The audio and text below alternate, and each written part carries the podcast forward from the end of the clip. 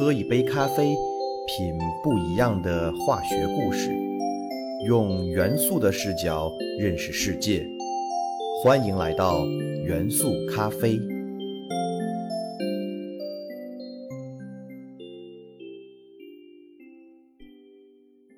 大家好，欢迎收听元素咖啡，我是你们的老朋友老胡。在元素咖啡第十五期中，我们讲到了钛元素，它的名称来自于古希腊的神族泰坦神族的名字。今天，老胡再给大家介绍一个来自于希腊神话的元素——钒元素。钒元素原子序数二十三，位于第四周期第五副组。老胡在之前的节目中介绍过。一个元素的化学性质取决于这个元素外围电子的数量。例如之前讲到的碳元素，最外层有四个电子，均位于第二电子层。也就是说，碳元素的化学性质取决于第二电子层的这四个电子。但是到了像钒元素这样的富族元素，虽然元素的化学性质依然取决于元素的外围电子数量。但是这些外围电子已经不光是最外层的电子，还包括了一部分次外层的电子。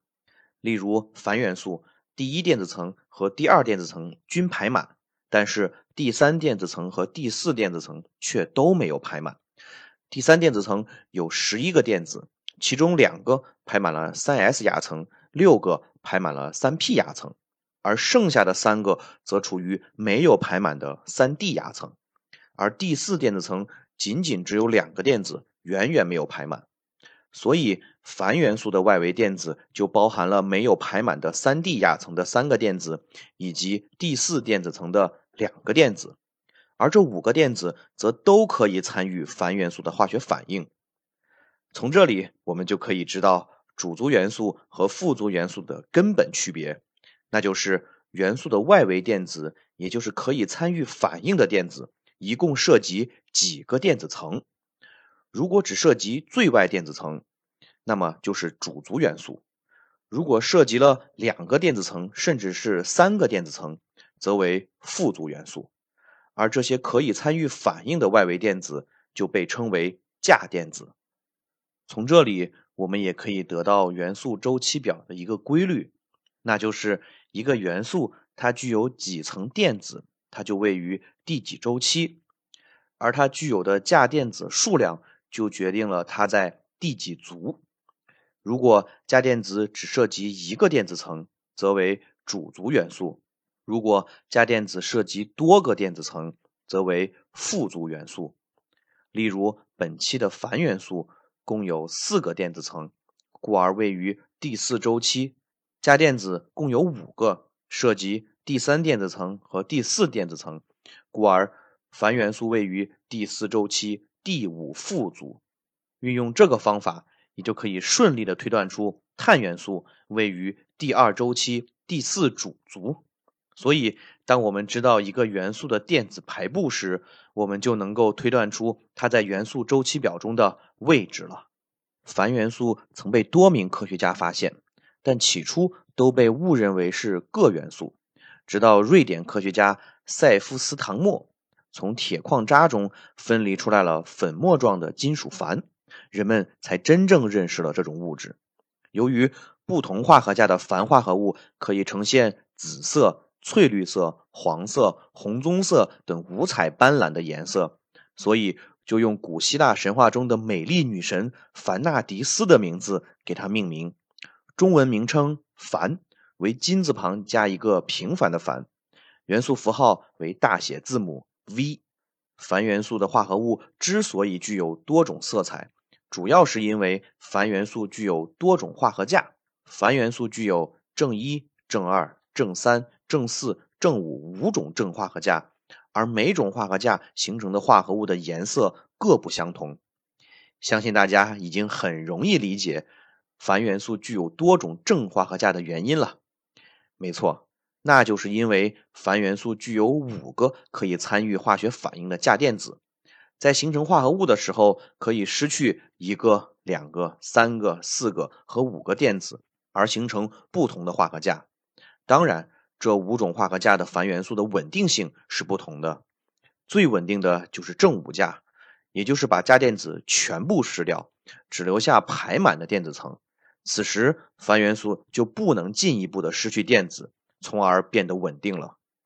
钒元素广泛分布在地球的地壳中，钒的总量并不少，在地壳中比铜、锡、锌、镍等常见金属的含量都要高。但是，钒元素的分布却非常分散，几乎没有含量较高的矿床。钒元素的主要矿物形式是钒钛磁铁矿，这是一种铁矿，在进行铁的冶炼过程中。可以同时得到含钒元素较高的钒渣，然后再从这种钒渣中冶炼得到金属钒。中国的钒矿储量位居世界前三位，在四川省攀枝花市有一座世界罕见的钒钛磁铁矿，也让攀枝花这座钢铁城市同时成为了中国钒储量和产量最大的城市。在工业中，钒元素最大的用途就是冶炼钢铁。占到钒元素消耗量的百分之八十五以上。钢铁中添加百分之几的钒元素之后，就会使得钢材的结构更加致密，显著提高钢材的硬度、强度和韧性。这类钢被称为钒钢。钒钢在制造过程中，并不是把纯的金属钒加到钢铁中制成钒钢。还记得前面刚讲到的钒钛磁铁矿吗？这个矿中本身就含有钒元素。用它冶炼的钢材就直接是钒钢。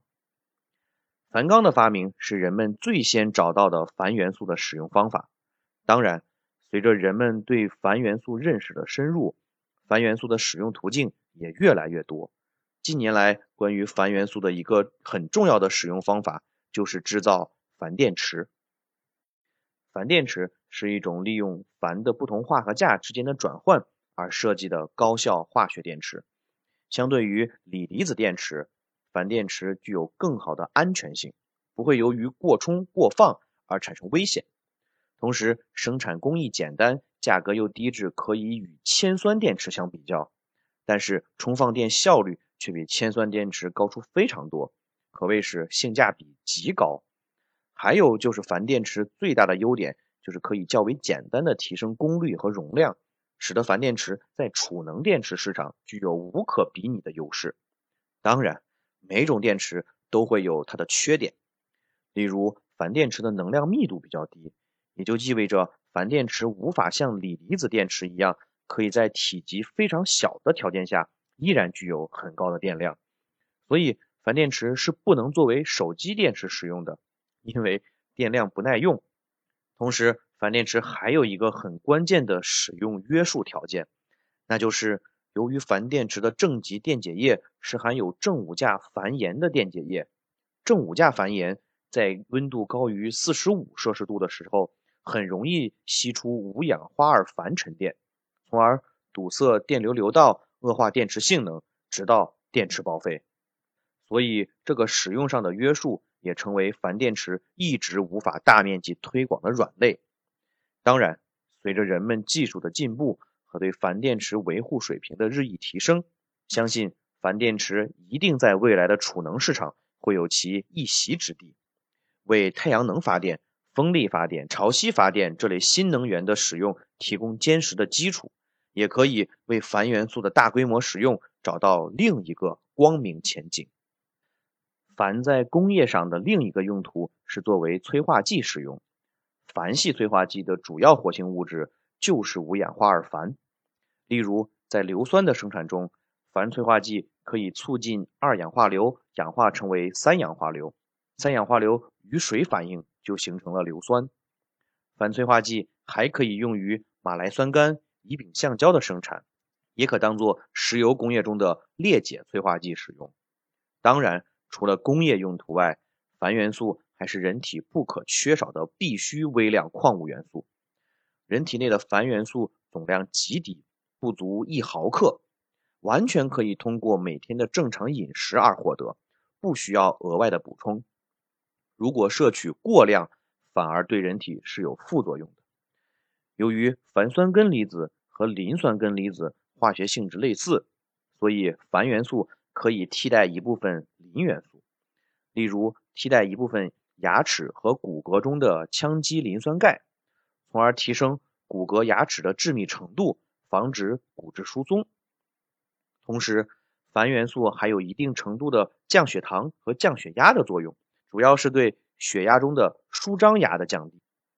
矾还是一种高效杀精剂，可以有效将精子细胞的头尾截断，让精子失去游动的能力。但是如果给猪饲料中加入适量的矾，对猪还有催肥作用。当然，钒元素的更多使用还需要人们不断的去探索。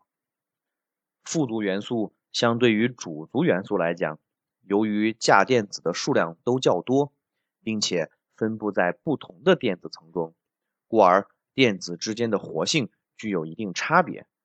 这也赋予了富族元素更多的化合价。和更多变的化学性质，人们把富族元素也称为过渡金属元素，就是因为这些元素多变，而且可以在不同的化合价情况下分别显示出金属性或非金属性。这个特点主族元素是完全不具备的，故而富族元素往往是各类神奇化学现象和奇特材料性质的来源。